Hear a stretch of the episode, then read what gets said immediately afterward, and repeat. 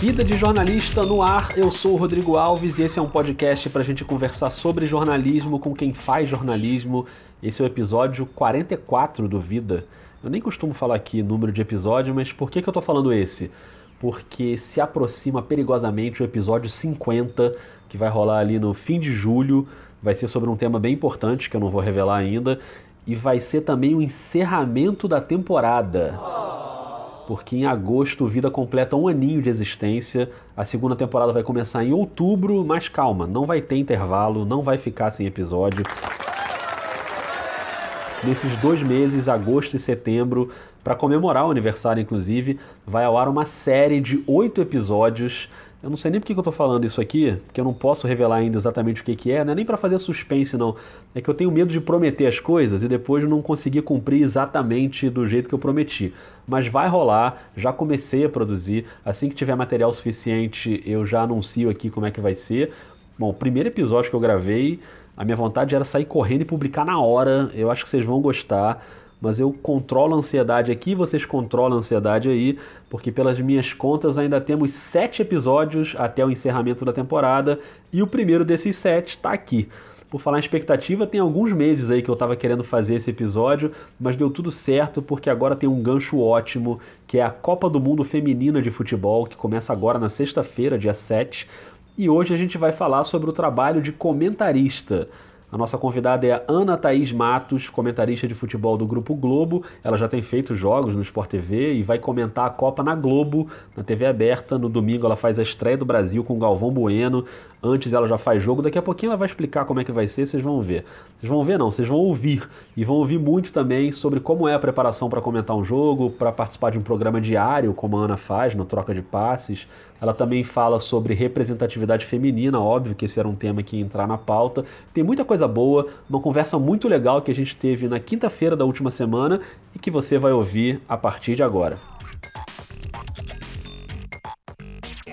Ana, a gente se encontra aqui no Sport TV quase todo dia, porque os nossos horários de trabalho são bem parecidos à noite e a gente está tentando armar esse episódio há meses. Finalmente rolou, então muito obrigado, muito bem-vinda ao Vida de Jornalista. Ah, Rodrigo, eu fico muito feliz. Podcast é uma coisa que eu já te falei, eu escuto bastante. É, sou refém dos podcasts. Minha, meus amigos dizem que eu vivo numa bolha, porque eu só escuto os podcasts que eu gosto, dos assuntos que eu gosto. Então, eu fiquei muito feliz com o convite. Demorou porque tem muita coisa que está sendo novidade para mim, a quantidade de coisas que eu tenho feito, é, mas eu estou feliz em falar com vocês e quem sabe não vai sair daí outras pautas. Ah, né? que bom, que bom. A gente está gravando aqui, a Ana já comentou um jogo hoje do Brasileiro Sub-17, mais tarde ainda tem troca de passes, programa que fecha a programação de futebol do Sport TV.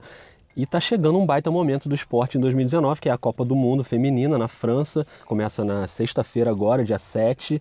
O Brasil estreia domingo contra a Jamaica. E a Ana Thaís vai comentar os jogos pela Globo na TV aberta. Enfrentar olhares. Brigar por espaço. Conquistar posições.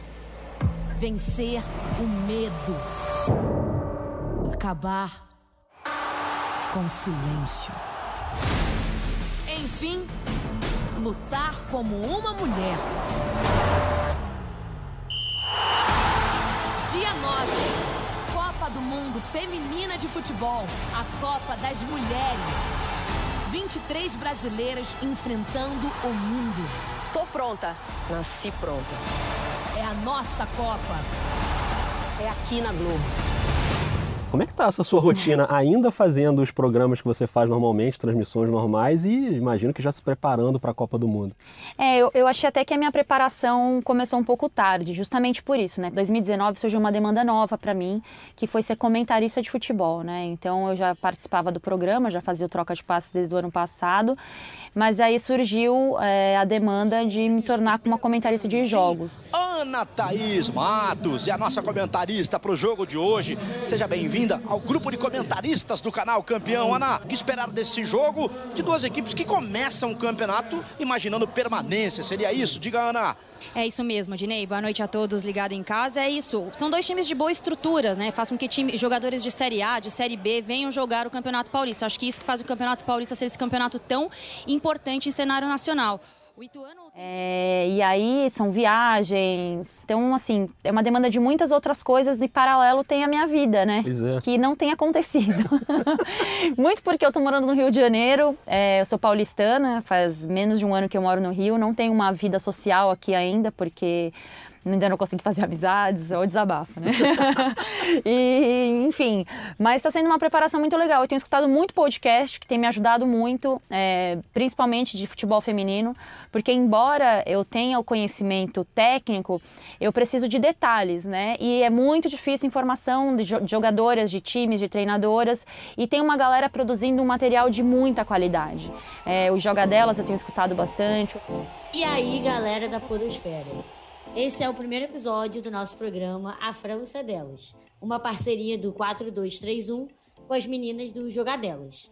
Como vocês já devem saber, a gente está aqui para falar de Copa do Mundo Feminina. Amplitude eu tenho escutado bastante, só que escutar podcast nesse caso não é só escutar, porque eu vou decupando uhum. gravações de uma hora, uma hora e meia, né? Porque eles têm feito muito resumos dos grupos, é, dos times. Então, assim, tem sido um exercício que começou tarde, porque eu não tinha condições de fazer isso é, antes porque também tem a preparação para o programa, para os jogos. É, eu corro também, né? Então eu preciso treinar para minha maratona em agosto. Mas está sendo um momento, assim, é, nesses 10 anos que eu estou no jornalismo esportivo, tem sido um momento muito especial, assim, eu vivi coisas muito especiais, a Rio 2016, que foi muito diferente, mas a Copa do Mundo em si, é, como comentarista de futebol está sendo muito especial. Muita gente tem curiosidade assim de saber sobre isso que você falou, sobre a preparação, qual é o seu método. Como é que você se organiza? Por exemplo, você está ouvindo o podcast decupando, você faz como? Você coloca num documento no computador ou usa papel, vai anotando coisas? Como você organiza suas informações? Eu tô sem computador, né? Minha mudança para o Rio de Janeiro, uma das poucas coisas que são Paulo ficou foi com o meu computador, porque uhum. ele não está funcionando. Eu não tive tempo de ir atrás de conserto. Nossa. Então eu tenho feito tudo no celular, né? Então eu vou. Estou falando especificamente da preparação para a Copa do Mundo. Sim. Então, assim, 80% das minhas pesquisas eu faço pelo celular, escutando o podcast, vou decupando. Então, sei lá, é, eles dão uma informação de. Ah, e ela fez, sei lá, quantos. A jogadora fez, sei lá, quantos gols na Copa do Mundo de 2017, de 2007. Eu vou lá, abro, vejo os gols, procuro para ver o posicionamento, os rostos. Então isso para mim tem sido um trabalho assim diário. No futebol masculino é, ou nos campeonatos de futebol masculino que eu trabalho, eu tenho que assistir o máximo de jogos e paralelo a isso me informar. Às vezes eu não estou tão bem informada mas eu vi o jogo, então uhum. eu consigo trabalhar com base nisso, né? Porque às vezes tem dois jogos acontecendo ao mesmo tempo e eu não consigo assistir. Eu ainda não tenho essa dinâmica de assistir um jogo na TV, outro no celular. Mas faço bastante isso. E escuto muito rádio. É, o rádio ainda, para mim, é o meu meu principal apoio ali com jogos de futebol, né? Então eu tô escutando um jogo da CBN em São Paulo. Bateu no zagueiro, volta o rebote Factor na área, dividiu, prendeu, rebote, voltou, Pedrinho! Pro gol! E tô assistindo um jogo do time, dos times cariocas na TV. Do Vitinho passou na velocidade, agora pro Vitinho. Vitinho saiu na cara do goleiro, bateu. E vou escutando e vou perguntando, peço muita ajuda de comentaristas de outras praças também, repórteres de outras praças, para saber o que está acontecendo com determinados times. É uma preparação intensa no dia a dia, assim, que é, não me faz melhor que ninguém, mas eu tenho certeza que a minha preparação é diferente em relação a muitos outros colegas. E aí muita gente acha que a gente só chega lá na hora e fala, né? é. né? Que é super tranquilo, você fica o dia inteiro sem fazer nada, chega na hora, fala alguma coisa e não, não, não percebe o que, que tem por trás Perfeito, disso, assim, né? E, e, esses momentos, assim, por exemplo, a Copa do Mundo ou a sua estreia agora no início do ano, como você falou, no jogo do Campeonato Paulista, lá que foi o seu primeiro jogo como comentarista na TV, tem a questão do seu trabalho técnico, de você estudar e chegar ali e comentar, e tem uma questão também que você às vezes fala sobre isso, que é uma você ter a noção da representatividade que você tem, é, o quanto na sua cabeça isso fica dividido, assim, tipo, eu preciso agora tratar disso tecnicamente para trabalhar, mas sabendo que você às vezes pode estar abrindo portas até para outras mulheres comentarem, a, a representatividade, o quanto é importante para você. Eu não tinha noção dessa representatividade, assim, de verdade. Eu nunca tive é, é para mim isso é muito novo. Quando eu vejo meninas falando, nossa, você significa muito para mim, é, e não só isso. É, eu ouvi de um colega no ano passado, quando eu estava me mudando para o Rio, é uma frase que eu nunca vou me esquecer. Ele falou, Ana, muito mais do que esse momento das mulheres, claro que é muito importante e é o, um ponto que, eu, que me chama a atenção, mas é abrir um pouco as portas para o novo porque o jornalismo esportivo ele é muito tradicional. É. Ele tem muita dificuldade de arriscar, de sair daquela, daquela caixinha. E eu vejo como um movimento diferente nesses últimos anos, né? principalmente de 2018 para cá, 2017 para cá, isso tem mudado um pouco. É, então agora eu entendo um pouco mais essa questão da representatividade para as mulheres principalmente, mas para o novo, que eu acho que o jornalismo precisa disso, né? A gente não pode ficar ainda enraizado no que a gente está acostumado. É uma frase super clichê, mas é, que existe. A gente, o empoderamento, que é uma palavra que as pessoas não gostam, mas ela é importante, ela não é só de gênero, ela é de causa.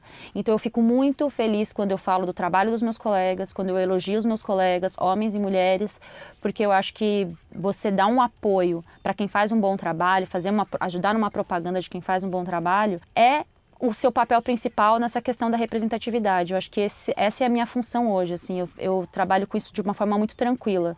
Eu não tenho medo nenhum de fazer propaganda do meu trabalho e, consequentemente, do trabalho dos meus amigos também. A gente já vai voltar a esse tema um pouquinho também, mas só para não perder o gancho do teu trabalho aqui no Sport TV, queria que você falasse um pouco sobre o Troca de Passes, que é um programa que você faz ali, geralmente com o Thiago Maranhão e com o Grafite. Troca de Passes de volta ao vivo, meia-noite 26. Anne Grafite. Eu não acho injusta nenhum tipo de cobrança que envolve futebol de alto rendimento.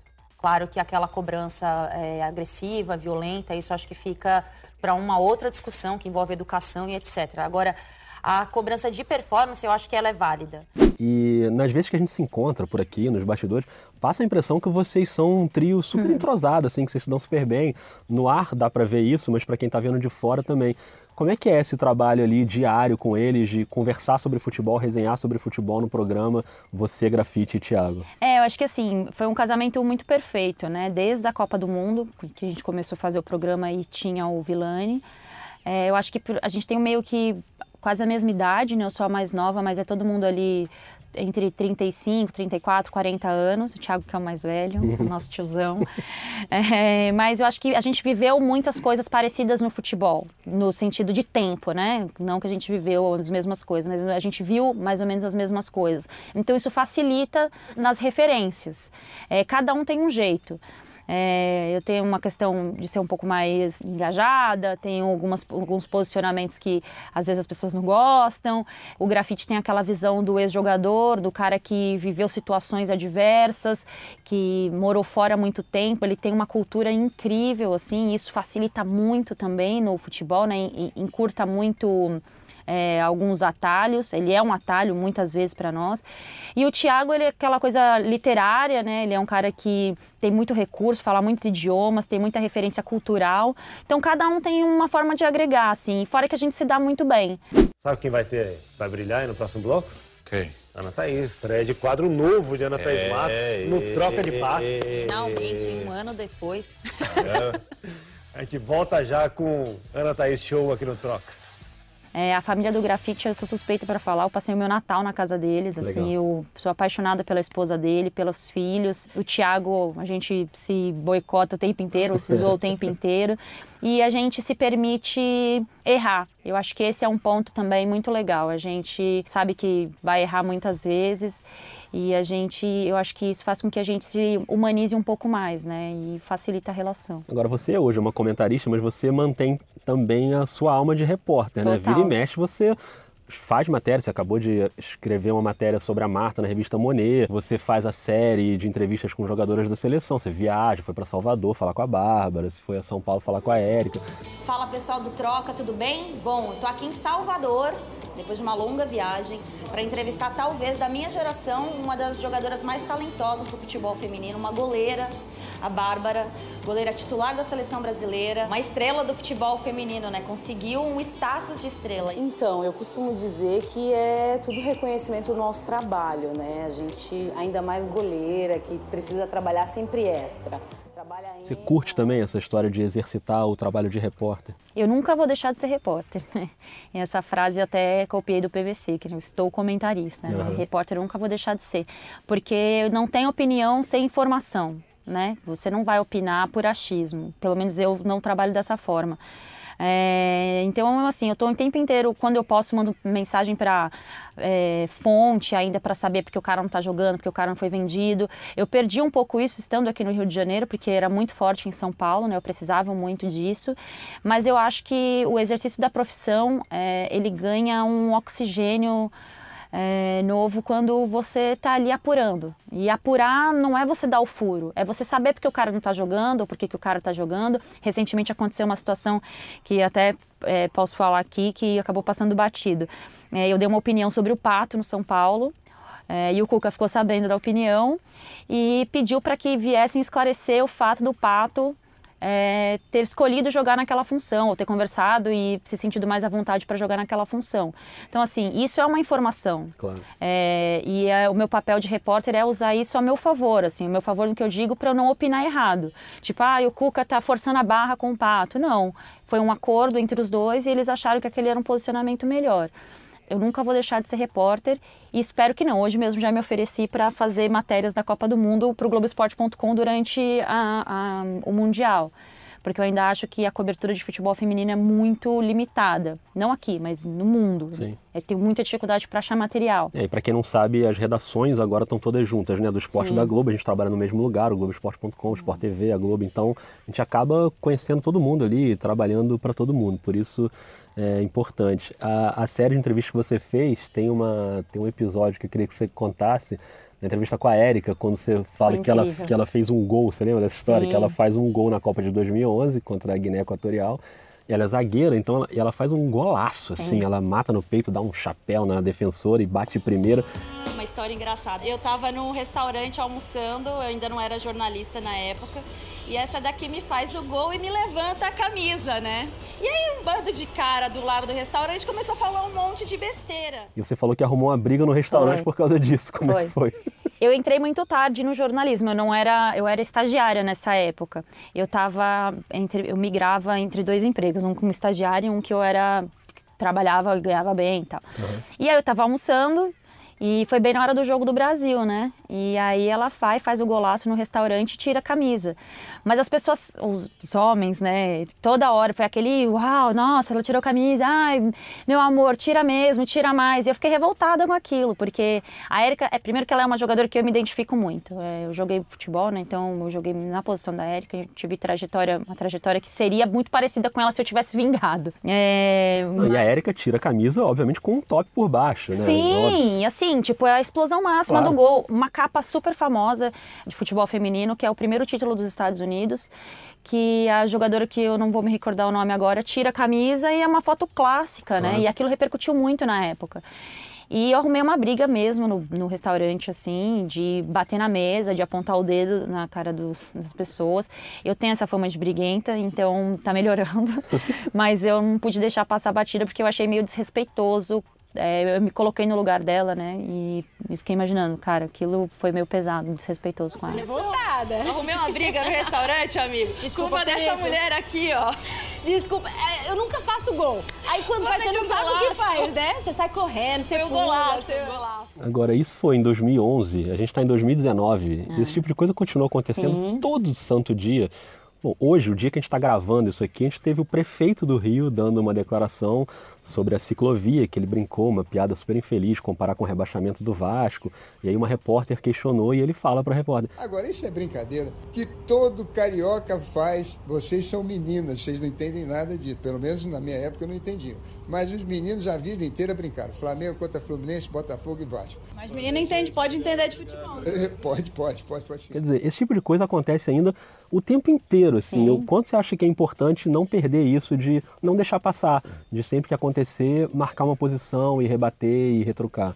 É, esse hoje em dia é o meu grande desafio. Assim, é, se eu tenho um desafio hoje, além de comentar os jogos na TV Globo, é administrar esse tipo de situação, porque eu, já- eu sempre fui muito combativa, né? Uhum. Quem me conhece sabe que eu tenho um, um histórico combativo de- dessas questões de posicionamento mesmo. Só que hoje em dia, é, as pessoas, eu tenho que ter uma posição diferente, que hoje em dia eu represento uma marca, né? É, então, assim, não é a Ana Thaís mais, é a comentarista da Globo que vai se posicionar em relação a determinado assunto. Então, eu tomo um pouquinho mais de cuidado. E muita coisa eu tô conhecendo agora, nessa função. Porque antes eu era uma repórter de rádio, da Rádio Globo e da Rádio CBN, que também são nomes fortes, e eu precisava muito das redes sociais, por exemplo, para migrar, para divulgar o meu trabalho. Uhum. E agora eu tenho milhões de canais, eu tenho um blog no Globoesporte.com, eu estou num programa diário todos os dias. Então eu tenho outras formas de me manifestar. E isso acontece o tempo inteiro, cara. Isso acontece o tempo inteiro e não passa batido nenhuma vez, assim. Eu respondo todas as vezes. Claro que eu não respondo mais na rede social, eu não fico Claro. ali o tempo inteiro, porque essas pessoas usam coisas contra mim, assim, várias situações, várias situações. Já teve gente que pegou um, um tweet meu e mentiu uma frase que eu nunca tinha falado. Isso tem acontecido muito, aconteceu muito comigo já. Eu nunca escrevi aquilo. Então eu tenho que ter essa responsabilidade hoje, assim, eu escolho bem as brigas que eu quero entrar. Eu acho que quando a gente tem que. Não pode perder o posicionamento, você não pode se alienar do que está acontecendo, faz parte do- da profissional que eu sou. Mas, infelizmente, isso acontece o tempo inteiro e vai continuar acontecendo e a gente vai continuar brigando e apontando o dedo na cara dos machistas. Muitas vezes o esporte vira uma desculpa para o Claro. machismo, né? Porque, por exemplo, eu trabalho com basquete, comentarista de basquete. Agora a gente está num período que está acabando a temporada da NBA e começando a da WNBA. Então as pessoas começam a falar mais nas redes sociais sobre a WNBA. E aí sempre tem uma galera, sempre tem nessa época do ano, uma galera que gosta de NBA que entra debochando do basquete feminino. Ah, mas isso é chato. Em esportes acontece isso, né? inteiro, As né? meninas que jogam, que, que- são do game também. É, isso. E, a- e acabou de acontecer, aconteceu esses dias agora. E é curioso, porque assim, a WNBA, o nível técnico da WNBA, ele é tão alto, assim, é, é um basquete jogado taticamente tecnicamente num nível tão elevado que é óbvio que as pessoas que falam isso nem nunca viram o Claro. jogo né, da WNBA. Então não, tem- não é o esporte, é a, é a pessoa botando ali o machismo pra fora e pegando uma desculpa qualquer pra exercitar aquilo, né? É É, é- é bizarro isso, é bizarro. Isso acontece muito no tênis feminino, Uhum. nos games, no futebol agora. Direto, a gente, eu escrevo alguma coisa sobre o futebol feminino, alguém comenta embaixo. Ai, mas quem assiste? É, quem se importa? Cara, se importa. Senão o negócio não estaria acontecendo. Claro. É, mas é muito mais, não é com a modalidade, é o gênero, assim. Infelizmente, isso acontece o tempo inteiro. Eu recebo muita mensagem em rede social de pessoas que falam assim: ah, eu não aceitava mulher comentando, mas você comenta igual homem. Isso pra mim me deixa, eu fico muito chateada. Eu fico triste mesmo, eu não fico brava, eu fico triste, porque parece que para você ati- atingir uma co- nível de qualidade, você tem que ser comparada a, a um homem. E assim, o meu papel não é rivalizar com o homem. O que eles não entenderam é que eu não estou ocupando o- espaço deles, entendeu? Eu estou ocupando o meu espaço, o espaço que ele sempre deveria ter existido para mim e para outras mulheres. Eu não estou tirando o emprego de nenhum homem. Eu não estou tirando o espaço de ninguém. É um espaço que já deveria. É, um, é o meu espaço, é o espaço das mulheres. E infelizmente a gente escuta isso todos os dias. E esse tipo de recorte de falar mal sem assistir. Recentemente eu assisti um jogo de futebol feminino que eu tenho certeza, Rodrigo, que foi um jogo muito melhor do que muitos jogos de futebol masculino que a gente vê em nível de Série A, por exemplo. E os, os esportes femininos vão ter jogos ruins também, como o masculino também tem. Exato, A é questão isso- não é essa, exatamente. né? A- a- o basquete vai ter jogo Exatamente. ruim de basquete feminino Perfeito, também. Não, a questão não é perfeito, essa. é. Sempre tem essa mania, no caso do basquete, para citar mais um exemplo que eu estou muito perto ali. Você pega, por exemplo, a Diana Taurasi, que é uma super jogadora da WNBA. E vira e mexe o elogio, vem, ah, mas ela é o Michael Jordan A do Marta basquete é o Pelé de a Marta é o saias. Pelé de saias. Não precisa dessa comparação, né? Assim, a Marta não precisa Quantos ser Pelé. anos passamos nos referindo a Serena em termos masculino? Isso. Quantos anos? É, É, inclusive a. Serena é uma das minhas grandes referências na vida. É, né? Como atleta e fora Ah, da é- quadra também. Ela é diferente. É, eu falo que tem um trio que pra mim não- que é o LeBron James, que pra mim que esse cara fez, eu sou torcedora do Cleveland, né? Então Aham. é, e não sou torcedora modinha não, eu torço pro Cleveland há muitos anos, desde o começo dos anos 2000, assim. Não sei nem porquê, de raiva. a Serena, que pra mim ela, cara, essa mulher é um absurdo, e o Cristiano Ronaldo, né? Então eu acho que esses três da minha geração, são todos da minha geração, assim, né? Diferença de um, dois anos. É o meu trio de fé. Muito bom, você tá bem de trio. e, e Ana, e dentro das redações, assim, é, é um tema que vira e mexe está aqui no Vida de Jornalista, a gente está sempre levantando essa bola sobre representatividade dentro das redações. Você já passou por várias e, e há uma, sempre um, um- um consenso, eu acho, de que a gente ainda tem poucas mulheres, principalmente em cargos de chefia, nas redações. Acho que ainda tem um, um, um, desfalque grande aí, né, que a gente precisa avançar. Como é que você vê essa questão dentro do jornalismo? Assim? Cara, o jornalismo ele precisa ser mais plural, ele precisa ter mais mulheres, mais negros, gays assumidos o filtro social é muito cruel, né? É. é, é bizarro, assim. Então eu acho que a gente está passando por um processo de, de é, uma redação mais plural. Isso é uma exigência de cima para baixo, assim. Eu já ouvi e sei que tem essa necessidade do jornalismo mundial, assim, de se tornar uma coisa mais que a mulher liga a televisão, se identifique, o negro, o gay.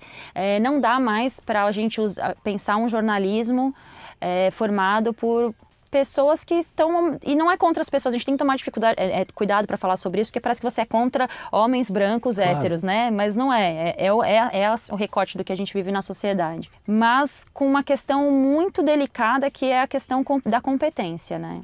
A gente tem que estar tá sempre aliar, alinhado a isso, assim. É, nunca deixar ficar refém da representatividade por si só. Claro. É, isso é um cuidado, porque eu vejo muitas é, situações assim, ah, vamos fazer uma transmissão, é, uma bancada só de mulheres, não sei o quê. Eu acho isso muito legal. Mas a gente tem que entender que a equidade é você me dar condição de trabalhar como você dá para os homens, uhum. que é o que, por exemplo, acontece hoje no Troca de Passes. É. Eu vou ter o mesmo tempo para falar em relação ao Thiago, ao Maranhão, ao, ao grafite, perdão, eu acho que esse é um ponto legal da gente pensar em equidade, mas ainda falta muito, no jornalismo em geral, assim. Agora, Ana, para a gente já arredondar o nosso papo, eu queria voltar, queria inverter a linha do tempo aqui, voltar lá no início, porque você citou que você entrou tarde no jornalismo e você trabalhou muitos anos, né, em outras áreas, assim, que não tinham nada a ver com jornalismo. que áreas foram essas e como que o jornalismo pintou na sua vida? Então, é... eu sou paulistana e depois da Copa de 2002, eu, no auge dos meus 17 anos, é, eu falei assim, cara, eu preciso dar um rumo na minha vida, porque eu já via que eu não ia vingar no futebol, eu, não, eu vinha de uma família muito humilde, assim, muito pobre mesmo, e eu precisei dar uma, um gás na minha vida, assim, o que, que eu vou fazer, né? Tava naquela hora, minha família me pressionando, você precisa trabalhar e vai ficar nessa de jogar futebol até quando... E aí, impulsionada pelaquela seleção que eu vivia aquela Copa do Mundo muito assim intensamente, eu recortava todas as matérias de jornal que, que aparecia, eu tinha tudo que eu pudesse recolher daquela seleção, eu tinha, assim, eu sei tu, tudo de cabeça daquela seleção. Quando eu me mudei para São Paulo, eu saí do litoral, voltei a morar na capital, é, eu não tinha grana, eu não tinha grana, não tinha família, é, eu tive que ser que fazer as coisas por conta própria. Então eu fui procurar outros empregos. Assim, eu prestei vestibular depois que eu terminei o colegial, passei na faculdade, só que eu não tinha grana para pagar. Então eu falei, cara, eu vou ter que passar numa pública. E aí eu fui trabalhar em outras áreas. Eu fui trabalhar no, primeiro numa loja de decoração, aí saí de lá, fui entregar currículo no shopping, trabalhei três anos e meio numa loja, que não era na loja, eu trabalhava no escritório, na fábrica dessa loja. Depois eu saí de lá, fui trabalhar no escritório de arquitetura, fiquei três anos e meio nessa, nessa história da confecção. Fui depois para o escritório de arquitetura para trabalhar como auxiliar de escritório. Aí eu fiquei como assistente assistente da, da arquiteta, assim, fiquei também mais de três anos. E aí, nesse processo todo, eu fiz cursinho é, pré-vestibular e passei, fui estudar na PUC, consegui uma bolsa na PUC. E aí eu entrei na faculdade mais velha, na faculdade de jornalismo mais velha, assim, eu entrei com 23 para 24 anos. E era muito doido, porque eu falava, cara, todo mundo com 17, 18 anos, inglês fluente, não trabalha, todo mundo correndo atrás de estágio. O estágio era tipo, eu pagava 500 reais. E eu ah. tinha que pagar, sei lá, aluguel uhum. e a vida inteira. Eu falei, o que, que eu vou fazer? Aí eu juntei uma grana durante um tempo e aí eu pedi demissão do escritório que eu trabalhava como CLT e fui estagiar. Daí fui estagiar no Jornal Lance e aí começou a minha carreira, assim. Eu ainda levei um tempo, uns dois anos da faculdade, entre essa vida dupla, da vida, da vida real, de ganhar minha grana e tal, e os estágios. Aí depois o negócio foi, assim, e foi de um jeito que as minhas escolhas acabaram dando certo. E você acha que essa tua passagem depois pela rádio influenciou, por exemplo, em hoje você adorar podcast, adorar ouvir áudio, assim? Com certeza, com certeza, mas com certeza mesmo, assim.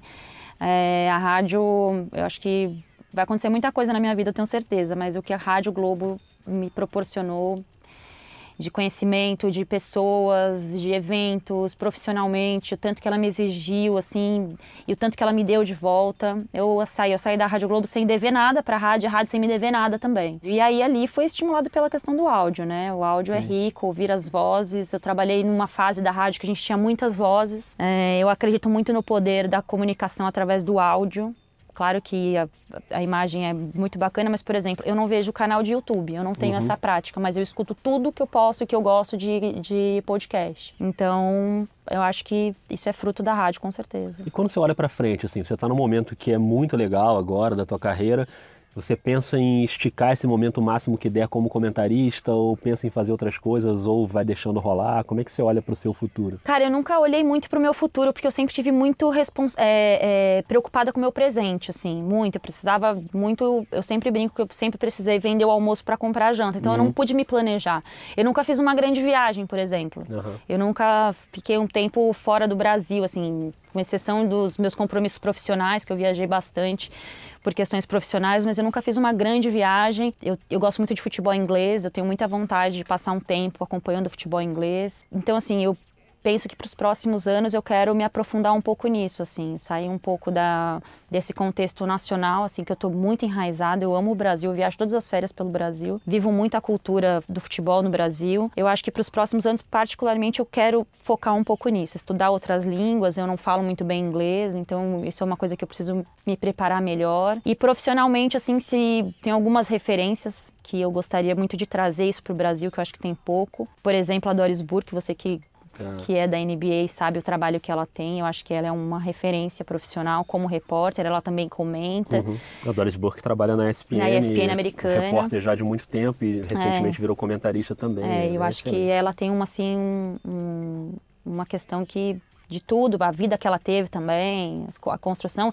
E ela é uma mulher mais velha na TV. É. E isso a gente não tem no Brasil, assim, no esporte, né? Uhum. A gente tem poucas mulheres e poucas mulheres mais velhas. E eu acho que hoje, se eu tivesse um sonho, eu não tenho sonhos, tá? Assim, sonhos que eu digo, eu não glamorizo a minha profissão para evitar Sim. a frustração, né?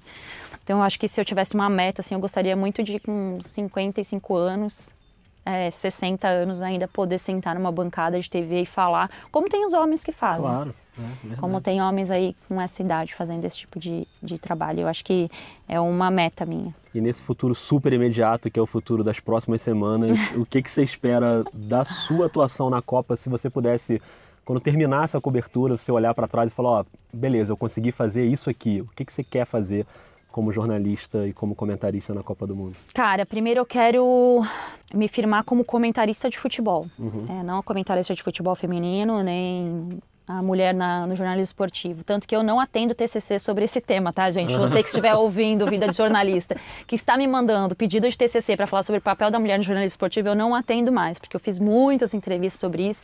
Eu acho que a gente tem que avançar um pouco nessa discussão. Uhum. É, mas eu acho que eu quero me firmar como comentarista de futebol. Acho que vai ser, se eu terminar o ano com esse contexto, para mim, eu vou estar muito feliz. E em relação à Copa, eu quero levar a questão que o futebol feminino não é chato. Eu não, não suporto essa frase. É, eu quero que as pessoas vejam que o futebol feminino é futebol, que se é chato em algum momento é por culpa do quanto foi boicotado e negligenciado no mundo, com questão de preparação física, investimento em categoria de base, verba, credibilidade. É, eu acho que esse é um momento ímpar do futebol feminino no mundo então eu acho que eu quero levar essa mensagem, eu quero que termine a Copa do Mundo e as pessoas falem. Quando aconteceu o Campeonato Brasileiro, outros campeonatos, as pessoas falem, pô, o futebol feminino é legal, eu, se tem uma semente que eu quero plantar é essa. Então convido o povo para assistir, para te ver e para ver esse campeonato que certamente vai ser incrível. Vai ser incrível, tenho certeza pelos amistosos que eu tenho assistido. É, não estou fazendo propaganda à toa, tá, gente? Estou falando bem real mesmo. Estreia do Brasil dia 9 na TV Globo, né? Eu, Galvão Bueno e Caio Ribeiro. Comenta a abertura da Copa é, França e Coreia, sexta-feira, dia 7, no Sport TV, com a Nádia Mawad, que é uma das melhores repórteres do país. Nossa, a Nádia é muito incrível. Não, ela é incrível. E vai ficar aqui no Rio de Janeiro, vai comentar os Jogos do Brasil na, no Sport TV. Teremos Milene Domingues também, com o Digital, que é uma pessoa assim, cara, ela é ímpar, ela é muito gente fina, uma querida. E estamos aí, em todas as plataformas. TV Globo, comentando os Jogos do Brasil, torcendo para o Brasil melhorar o que aconteceu aí recentemente dessas nove derrotas seguidas É. e avançar bem nessa Copa. Eu tenho, acho que tem todas as condições para que isso aconteça. E no Sport TV também vou comentar os outros grupos também. Então vai ser um ano, um mês bem intenso de Copa do Mundo. Vai trabalhar pouquinho, né? Ana? Cara. E ainda tem uma maratona para correr em agosto. Nossa. Ainda tenho que treinar uma maratona. Ana, obrigado, adorei. Acho que estou super feliz assim de ter rolado esse papo e acho que a galera certamente gostou muito. Quem ouviu até agora acho que adorou saber um pouco mais sobre o teu trabalho. Obrigado, bom trabalho na Copa e bom trabalho daqui para frente sempre. Eu quero agradecer. Eu, tenho, eu tinha muita vontade de fazer, de falar de- em podcast. É, eu acho que está sendo um momento importante para a gente falar sobre o meu trabalho, sobre o que está acontecendo aí nesse momento do jornalismo esportivo com as mulheres na Copa do Mundo. E precisando, estamos aí. Sempre que quiser, pode me chamar, que eu adoro. Obrigado. Valeu, gente. Obrigada. Rô. Muito obrigada Muito mesmo. bom. Excelente, que baita jornalista é a Ana Thaís. Mais uma vez agradeço muito a ela, reforço o convite para todo mundo assistir a Copa do Mundo a partir de sexta-feira. E é legal porque agora, quando você estiver vendo os jogos, você já vai saber o que está por trás dos comentários, né? A pesquisa, os métodos, o empenho da Ana. Deu para ter uma boa visão sobre o trabalho de comentarista. Agradeço também a você que ouviu o episódio. Como eu sempre peço, espalhe a palavra, manda para os seus amigos, para suas amigas, jornalistas, estudantes, põe no grupo do WhatsApp, põe no Twitter, põe no Instagram, enfim. Faz a festa por aí, que o Vida volta na próxima semana. Um beijo, um abraço e até mais.